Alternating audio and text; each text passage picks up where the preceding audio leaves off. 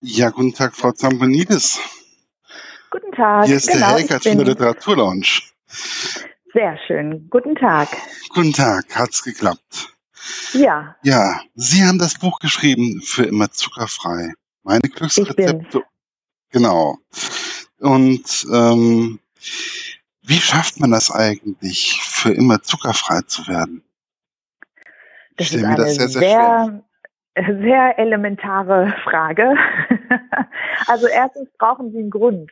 Wenn Sie den nicht haben, dann werden Sie das niemals. Ne? Man braucht eine gute Motivation und ähm, ich denke, es gibt mittlerweile einige Gründe in unserer Zivilisation, weil wir einige Zivilisationskrankheiten haben, die man so ein bisschen abschwächen kann damit. Und hat man erstmal einen Grund, dann ist man ja auch gewillt, etwas zu ändern. Und dann muss man sich ein bisschen vorbereiten. Also man muss sich auch, also Sie haben sich auch wirklich darauf richtig vorbereitet auf ähm, dieses zuckerfreie Leben.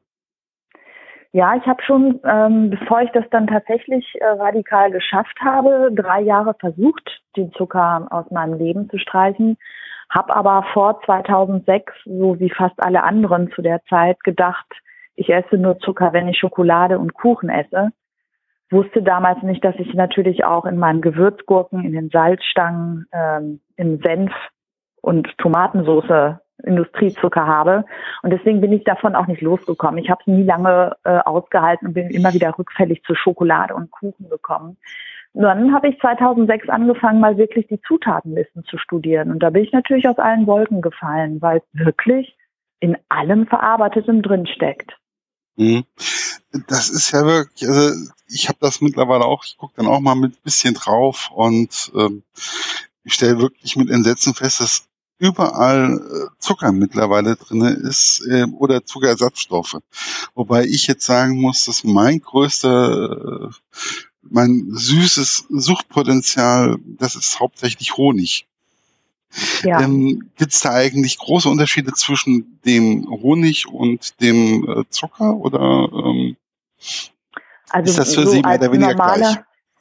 Als normaler Mensch würde man sagen, ja, Honig ist ja ein natürlicherer Zucker, ne? Das stimmt auch. Das Problem ist nur, der Körper macht keinen Unterschied. Also mhm. der Körper verstoffwechselt beides gleich. Und dann ist es am Ende der Stoffwechselkette eben auch wieder nur Zucker, ne? Und ähm, würde ich jetzt Honig zum Beispiel äh, wieder anfangen zu nehmen, würde ich relativ schnell wieder süchtig werden. Ich würde wieder drauf sein sozusagen. Und das möchte ich ja nicht. Deswegen lasse ich Zucker und auch ähm, Agavendicksaft zum Beispiel weg. Sie haben ja viele Dinge da in Ihrem Buch auch genannt. Wobei, was mich unwahrscheinlich irritiert hat, das war mehr oder weniger diese ganze Aufteilung in diesem Buch, also nach den Elementen. Wie kam es, wie kamen Sie auf die Idee, das Buch so aufzuteilen? Als ich ähm, damals ähm, zu Besuch war bei einer Ärztin der traditionell chinesischen Medizin, bin ich, ähm, das war im April 2006, bin ich hin wegen Nackenverspannungen und ich suchte nach einer alternativen Schmerztherapie und hatte von Akupunktur gehört. Ich hatte sonst von gar nichts eine Ahnung. Und ähm, sie empfahlen mir damals, wie war quasi so der auslösende Moment, ähm, den Zucker aus meinem Ernährungsplan wegzulassen um meinen Körper wieder in die Balance zurückzugewinnen, weil solche Ärzte unterhalten sich ja mindestens zwei Stunden mit jemandem und merken relativ schnell, wo denn da ein Schwachpunkt sein könnte. Und äh, bei mir war es definitiv die Leber, die geschwächt war durch den massiven Zuckerkonsum all die Jahre. Und äh, da kam ich zum ersten Mal in Berührung mit der Fünf-Elemente-Ernährung der die eine Säule ist der traditionell chinesischen Medizin, neben Akupunktur zum Beispiel auch. Mhm. Und erstmal hat mich das alles nicht großartig interessiert. Ich dachte nur so, ach, das klingt doch mal interessant, ich versuche das jetzt mal. Und dann äh, ging es mir ja relativ schnell sehr, sehr gut ohne Zucker. Und dann äh, immer besser und ich merkte, dass sich emotional bei mir auch Dinge taten. Und dann machte es so ein bisschen Klingelingeling, ein bisschen sehr viel später. Und ich erinnerte mich an die fünf Elemente Ernährung. Und dann bin ich immer zurückgegangen und habe mir nochmal äh, Literatur angeschaut. Ich habe mit meiner Ärztin gesprochen, habe dann auch ein paar Kurse und Workshops gemacht. Und da ist mir dann äh, theoretisch nochmal vorgezeigt worden, was ich ja, ohne es zu wissen, dann am eigenen Körper erlebt habe. Sprich, Nahrung kann uns emotional beeinflussen. Und das habe ich dann in meinem Kochbuch so ähm, wiedergegeben, weil ich mir dachte, okay, in meinem ersten Buch habe ich jetzt beschrieben, was mein Weg war, was Zucker mit uns Schlechtes macht und wie man da rauskommt als Ratgeber. Wie kann ich denn jetzt den Leuten noch eine Hilfe an die Hand geben? Und es sind halt immer diese Momente von, ähm, ich brauche Trost oder ich brauche Belohnung oder ich fühle mich schlapp am Nachmittag. Das sind halt alles so Gefühle, wo man leicht umkippt. Und ich dachte mir so, gib ihnen doch für das entsprechende Gefühl die entsprechenden Nahrungsmittel. Und dann ist das nochmal eine doppelte Hilfe. Ich gebe also nicht nur Rezepte zuckerfrei, sondern bediene auch diese Gefühle, die dann quasi befriedigt werden und man halt nicht mehr so umkippt und schwach wird. Ich weiß, bevor Sie jetzt etwas sagen, das klingt ein bisschen abgedreht. War es für mich auch. Und ich hätte das auch niemals angenommen und geglaubt, hätte ich das nicht am eigenen Körper erlebt, bevor ich es überhaupt gewusst habe. Sie verstehen, was ich meine? Ich verstehe, was Sie meinen. Ja, das ist, also ich kann das schon nachvollziehen. Ähm, und ich kann auch voll und ganz nachvollziehen, was Sie da sagen. Also ich, ich habe mir das ja auch längere Zeit durchgeblättert an meine Kollegin, die das, die Kochbücher betreut, leider immer noch in Köln, in der Nähe von Köln ist und ich bin immer noch in Gießen. Und dementsprechend ähm, konnten wir uns nicht ganz so auseinander, auseinandersetzen, aber ähm, natürlich gibt man sich ein bisschen, gebe ich mir immer Mühe und gucke dann auch das Buch schon mal durch und versucht dem Ganzen ähm, etwas näher zu kommen. Und ich ähm, habe auch gehört, dass es auf der ganzen Welt ähm, nicht so ein Kochbuch gibt mit diesem Konzept. Da war ich auch sehr glücklich. ja, aber ähm, wie ist es eigentlich, ja genau, wie ist es eigentlich, genau, das Konzept kannte ich auch so noch nicht. Meine Kollegin, ich habe mit der auch längere Zeit darüber gesprochen, die sagte, nee, ist mir jetzt auch noch nicht so untergekommen und was für ein Gefühl erzeugt es eigentlich in einem? Etwas Einzigartiges mehr oder weniger zu schaffen so. in einem ähm, Markt, der ja schon eigentlich alles hat. Ja, ich, ich, glaube, das wird jetzt gar nicht so wahrgenommen. Ne? Also ähm, ich glaube, es wird in erster Linie erstmal nur als ähm, zuckerfreies Kochbuch wahrgenommen, was es ja auch ist. Und ähm, für mich ist das auch okay, weil ähm, es wird ja trotzdem passieren. Also wenn man regelmäßig diese Rezepte kocht und isst, werden ja die Gefühle trotzdem positiv beeinflusst. Insofern ist es egal, ob, äh, ob sich jemand dessen bewusst ist oder nicht. Es ist, kommt nicht so oft vor, dass nach diesem Konzept gefragt wird, weil ich glaube, dass es für alle Themen auch immer die richtige Zeit gibt. Und vielleicht bin ich damit nicht im richtigen Zeitpunkt. Aber nicht jeder interessiert sich für dieses Konzept. Ich glaube, für viele ist das schon so ein bisschen abgedreht. Aber ich denke, die Zeit wird kommen. Was ich ja immer wesentlich interessanter finde, ist, ähm, wie schwierig ist es eigentlich am Anfang. Also ich habe da manche ähm, Rezepte, ich habe mir da auch die Rezepte angeguckt und ähm, dann sind mir dann doch bestimmte Dinge äh, immer wieder so ein bisschen in die äh, ins Auge gesprungen, die dann doch ein bisschen teurer sind. Ähm, in der Zutatenliste wie das, was man als Otto-Normalverbraucher in den Zutaten hat. Wie schwierig ist es eigentlich am Anfang, sich das Ganze zu kaufen oder zu organisieren, dass man wirklich eine gewisse Grundausstattung hat? Bei den Vorträgen und Lesungen, die ich jetzt für das ganze Jahr über gemacht habe, habe ich von den meisten Frauen, also 90 Prozent kommen da tatsächlich Frauen, habe ich gehört, dass sie die meisten Ingredienzen eigentlich immer da haben. Also es ist natürlich schon ein Buch für Frauen, die sich für Ernährung interessieren und die kaufen auch regelmäßig im Biomarkt und sowas wie Mandelmehl oder Quinoa haben mhm. Frauen, die sich für gesundes Essen interessieren, die haben das eigentlich. In gewissen Kreisen ist das normal. Jemand, der sich äh, bisher nur mit Fertigprodukten ernährt hat, der wird schon stutzen an der einen oder anderen Stelle. Aber so in, in unseren Kreisen ist das eigentlich gang und gäbe. Und ich habe das auch mal durchdekliniert, weil ich natürlich äh, wissen wollte, ob das jetzt arg teurer wäre. Ähm, man macht ja nicht jeden, jeden Tag irgendwas mit Mandelmehl oder Mandelöl. Das ist schon nee, teurer, genau. ne? Genau. Aber das macht man ja, einen Kuchen oder so, den macht man ja, weiß ich nicht, maximal einmal die Woche. Also insofern finde ich, ähm, ist das jetzt auch nicht so einschneidend. Und ähm, ich finde, dass Selbstkochen auch mit Bioprodukten immer noch oder gleich teuer ist wie mit Fertigprodukten. Das hat auch mal der, der WDR gemacht in einer schönen Reportage. Es mit gab Yvonne, eine, Es gab eine Reportage in ähm, na, Marktcheck, glaube ich, da gab es mal eine, gab es auch mal etwas, wo es gesagt wurde, ähm, was ist jetzt eigentlich günstiger, das Fertigprodukt mhm. oder ähm, die das selber kochen. Und da kam man wirklich zu einem sehr lustigen Ergebnis. Und? Nämlich welches? Das, dass nämlich das selber Kochen zum Großteil wesentlich günstiger ist, ähm, wie jetzt ein Fertigprodukt mehr oder weniger aufzumachen. Und wow. es geht teilweise, es ging auch teilweise wesentlich schneller. Ja, das glaube ich nämlich auch, wenn man halt einfach gut organisiert ist oder mal so drin ist in der Übung, ja. Also ich hatte auch mal eine Dokumentation vom WDR gesehen, da hieß es auch eben, das ist, das kommt eigentlich aufs Gleiche bei raus. Und ähm, wenn dann Marktcheck auch äh, günstiger sagt, das ist schon interessant. Ja, ich glaube nicht, dass das jetzt äh, großartig teuer ist. Und ähm, ich kann es mir natürlich leisten, 20 Cent mehr für ein Produkt zu kaufen, aber ich kann auch verstehen, wenn jemand sagt, ich kann mir Bio nicht leisten. Ne? Dann ist es eben mhm. nicht Bio, es ist ja trotzdem noch dann gutes Mehl, hoffentlich. Ja, ich hoffe es auch. ähm, das Lustige ist ja, wir, wir gucken teilweise Fertigprodukte oder so, lachen uns da teilweise auf dem Markt an und wir wissen überhaupt nicht, also im Supermarkt an und wir wissen gar nicht, was da richtig drin ist. Und wenn ich mir vorstelle, dass ich mir für einen Marmorkuchen zum Beispiel eine Fertigmischung kaufen würde, da würde ich wirklich mit dem Kopf schütteln. Ja, das, also da, da, schüttel ich wirklich, ja. da schüttel ich wirklich mit dem Kopf, weil das, das sind Sachen, ähm, gut, ich kann backen, ich bin das Backen mächtig und ich kann auch kochen. Äh, das kann ich einfach aus der Lameng, also einfach aus der Hand mehr oder weniger rausmachen. Ja, aber da gibt's eben Leute, die nicht so sind. Ne? Das ist leider so und einfach, das Angebot ist da, es ist günstig und da greift man auch zu. Und das ist halt traurig. Deswegen ähm, fordere ich ja von der Politik und der Industrie, dass sie ihre Rezepturen ändern. Und dann sollen sie weiterhin auch Convenient Food produzieren, aber eben nicht mehr mit äh, einem Chemielabor im Gepäck.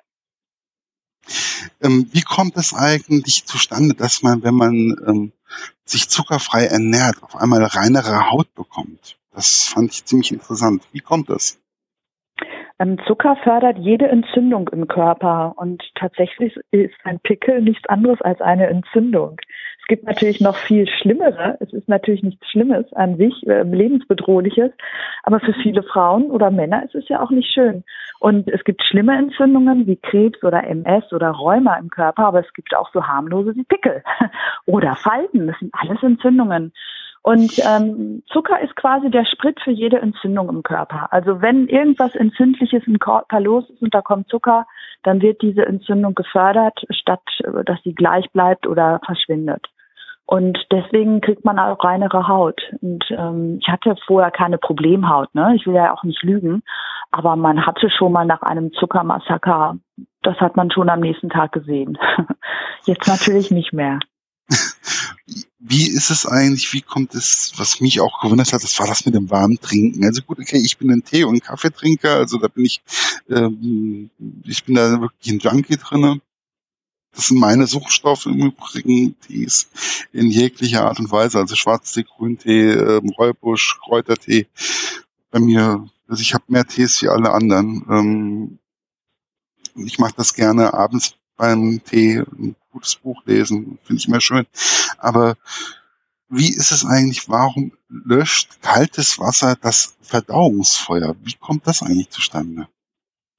Das liegt daran, dass der Körper erstmal alles, was den äh, Körper, ähm, den Körper ein, also in den Körper eintritt, muss er erstmal auf seine Temperatur bringen. Ne, ist mhm. ja klar. Ähm, warmes Essen, dann ist es relativ einfach, weil es ist ja auf derselben Temperatur vielleicht oder sogar noch heißer. Und ähm, kaltes Wasser zum Beispiel, sagen wir mal, wir würden jetzt im Winter ein Glas kaltes Wasser aus dem Kühlschrank trinken, da müsste er vielleicht von 6 Grad 30 Grad aufwärmen, ne? Auf 36 ja. Grad. Und diese Energie, die er dafür aufwendet, die fehlt uns. Die wird uns entzogen.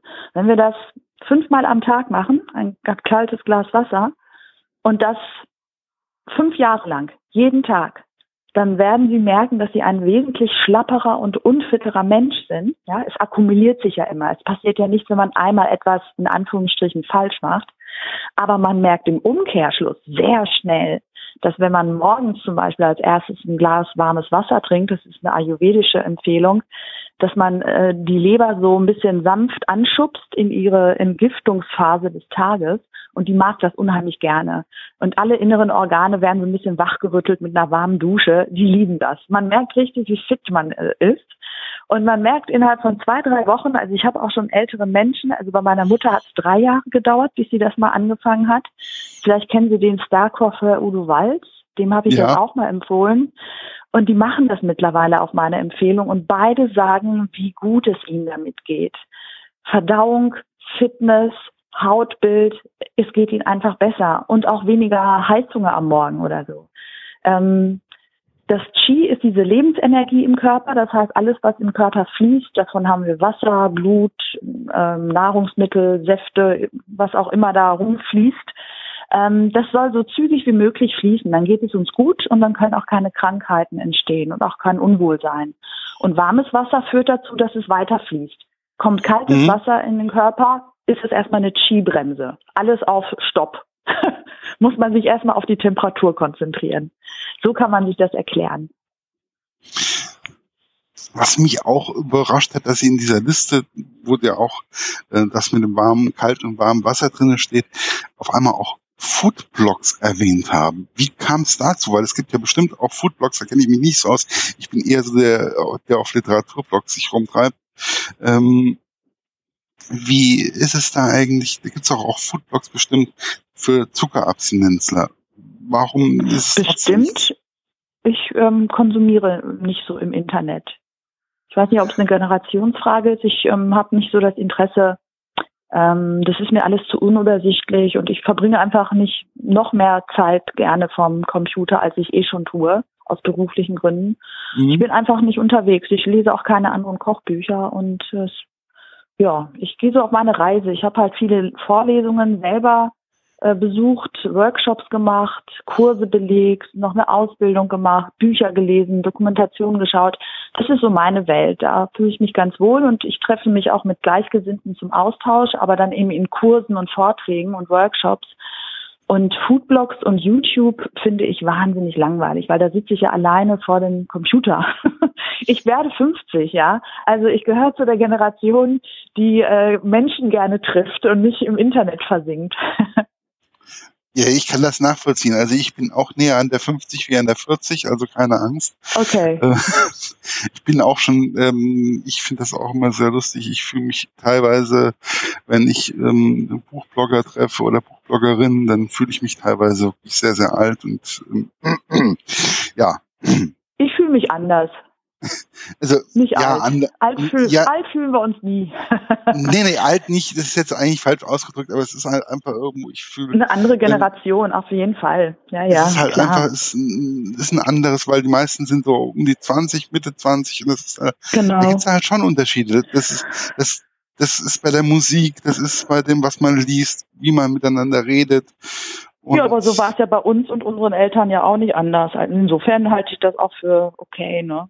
Ist halt ja, einfach, natürlich. Ich bin da Schon. einfach nicht unterwegs, ja. Ähm, was mich sehr verwundert hat, war zum Beispiel auch, dass ich, ich liebe Studentenfutter. Am Abend mal so eine Handvoll Studentenfutter ähm, finde ich immer ziemlich entspannt, finde ich immer schöner wie eine Tafel Schokolade. Ähm, aber auch da finde ich mittlerweile selbst da, finde ich auf einmal Schokolade drinne oder Zucker. Wie kommt es? Oh. Wie, wie, ja. Im, ja, okay, stimmt, gibt's auch, ja. Ja, wie kommt das? Weil, weil wenn ein ähm, junger Mensch, der von nichts eine Ahnung hat, oder ein Student vor dem Regal steht und äh, hat schon mal diese schokoladige, gezuckerte probiert und hat in Erinnerung, dass die extrem süß war, dann wird er wieder zu der greifen und nicht zu der, die weniger süß ist, weil wir sind ja auf eine extreme Süße konditioniert. Und die Produkte, die ohne Zucker etwas anbieten, laufen Gefahr, im Regal stehen zu bleiben, weil unsere Geschmacksrezeptoren komplett versaut wurden seit Kindheitstagen. Und deswegen wird das gemacht. Zucker ist auch billiger als Früchte und Nüsse. Das ist also ein Füllstoff, der sich immer lohnt finanziell. Ähm, mhm. Ja, Insofern äh, gibt es da wirklich sehr viele Gründe von der Industrie. Also so vom rein wirtschaftlichen kann ich schon verstehen, warum die das machen. Es ist halt nicht schön. Ne? Also das, ähm, das äh, ist, ist quasi aufgehoben die positive Wirkung von dem Studentenfutter. Aber es gibt es gibt ja sogar im Discounter zuckerfreies Studentenfutter mittlerweile. Ja, natürlich. Aber ja. was mir ähm, aufgefallen ist, da stand ja auch noch mit drin, dass in der Milch Zucker drin ist. Wobei ich jetzt zum Beispiel, wenn ich jetzt zum Bauern gehe, bei mir um die Ecke ähm, und mir dann eine Kanne Milch hole oder so, ich finde, die Milch schmeckt mir süßer wie jetzt zum Beispiel die, ähm, die Haarmilch aus dem Supermarkt. Ähm, wie kommt es, dass da selbst da Zucker drin ist? Naja, da müssen wir unterscheiden. Ist es der natürliche Zucker, also so wie die Milch aus der Kuh herauskommt? Oder wurde noch Milchzucker hinzugeführt? Das mhm. ist ein mhm. Unterschied. Ist es ein natürliches Produkt? Jedes tierische Produkt ähm, ist ja naturbelassen und dann wird es bearbeitet auch. Ist es natürliche Milch, dann ist der Milchzucker darin in Ordnung.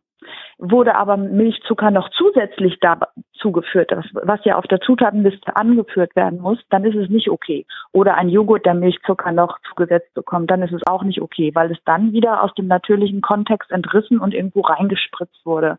Da muss man unterscheiden. Also Kuhmilch kann man schon trinken, wenn man zuckerfrei isst. Ähm, ich verzichte halt drauf, weil ich gegen die Massentierhaltung bin. Das hat aber nichts mit zuckerfrei zu tun.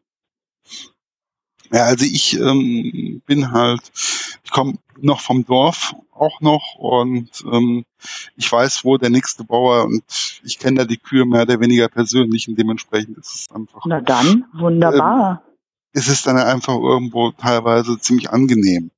Ja, super, das klingt wirklich gut.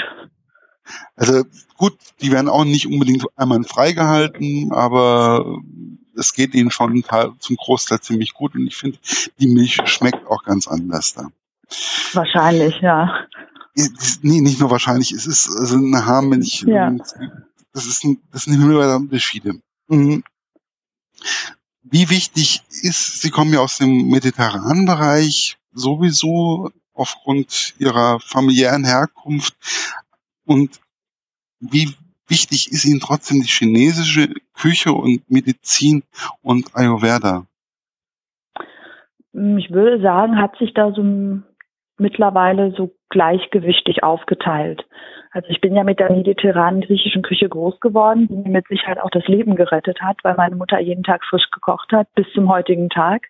Aber eben auch, als ich noch äh, bei meinen Eltern gelebt habe. Ähm, und die ist ja komplett zuckerfrei, außer im Nachtisch. Da ist dann dreimal so viel Zucker drin wie bei uns. Ja. Äh, das äh, als bei uns und das ist natürlich dann schon krass, aber äh, die Küche an sich ist zuckerfrei und sehr gesund. Und äh, das war dann für mich dann auch wirklich der rettende Ausgleich als Kind. Sonst wäre ich vielleicht wirklich äh, mit einer Fettleber schon als Kind oder Diabetes Typ 2 oder Adipositas und ähm, dann habe ich ja eben diese anderen Richtungen kennengelernt und bei mir äh, findet so alles gleichgewichtig statt. Ich mag alles, habe ja auch Rezepte miteinander kombiniert. Ähm, ja, ja, das, das äh, hat sich alles so vermischt. Es ist alles präsent.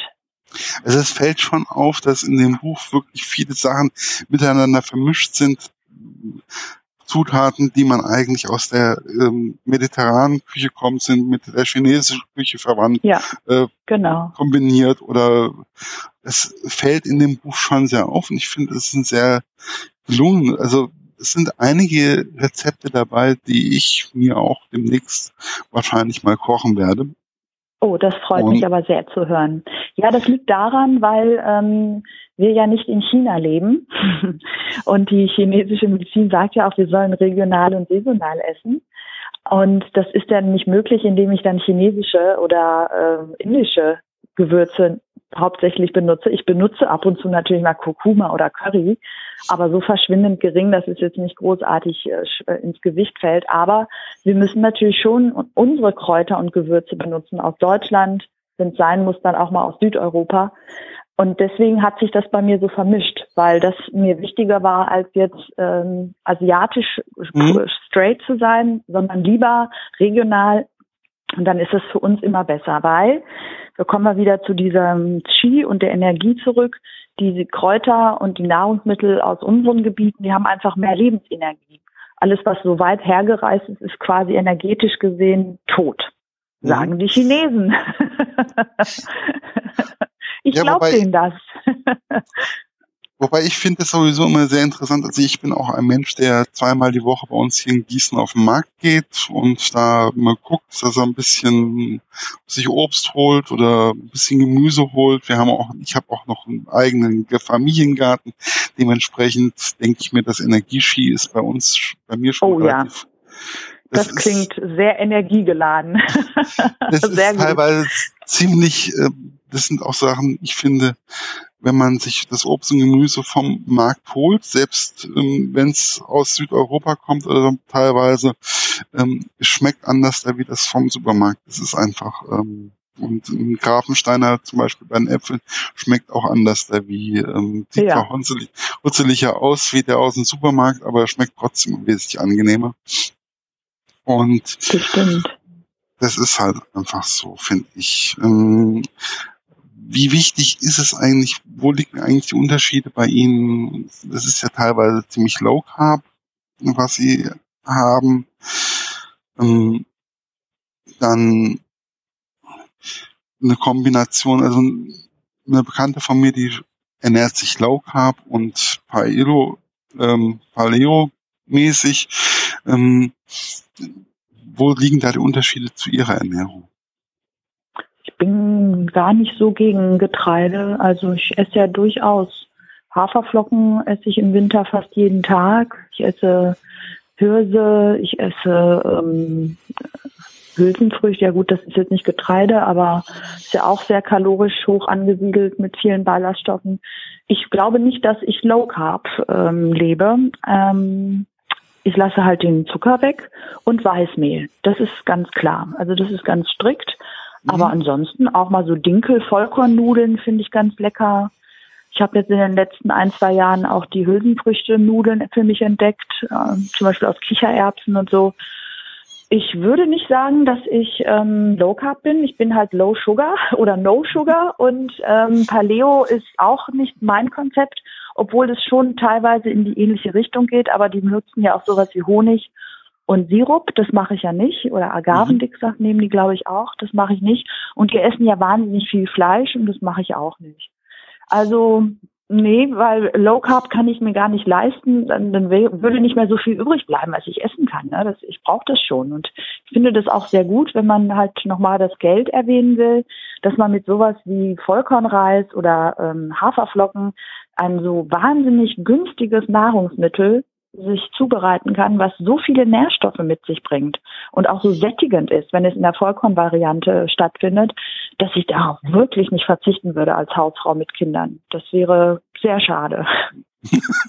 ja, also der ähm, Porridge, den Sie morgens zu sich nehmen, der ist ja sehr wichtig für Sie. So, das ist ja. Ja. Das ist ja Im mehr Winter auf jeden Fall. Ja. Mhm.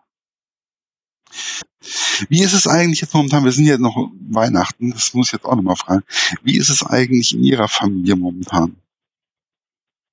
Was meinen Sie? Ob Weil die zuckerfrei ist, ja, ist? Ja, ist die eigentlich momentan zur Weihnachtszeit zuckerfrei? Nein.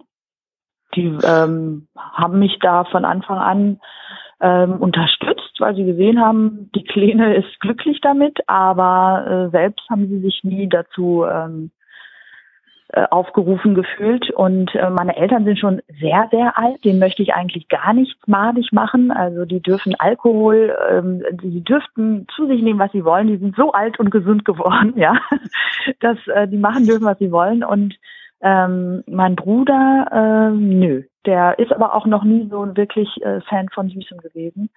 Wir sind alle recht gesund und munter, weil wir aber auch wirklich jeden Tag frisch selber kochen. und da also, ist dann auch nicht so viel Zucker drin. Also jeden Tag selber frisch kochen ist wesentlich, ist schon eine große Hilfe dabei. Ja, aber manchmal geht's halt nur zweimal die Woche und dann koche ich vor. Es geht nicht jede Woche, ne, dass man jeden Tag kocht, weil man ja auch mal unterwegs ist. Insofern kann man auch mal zweimal für eine Stunde in die Küche gehen pro Woche und was im Kühlschrank dann haben zum Mitnehmen oder schnell aufwärmen. Mhm. Ja. Ja. Ja.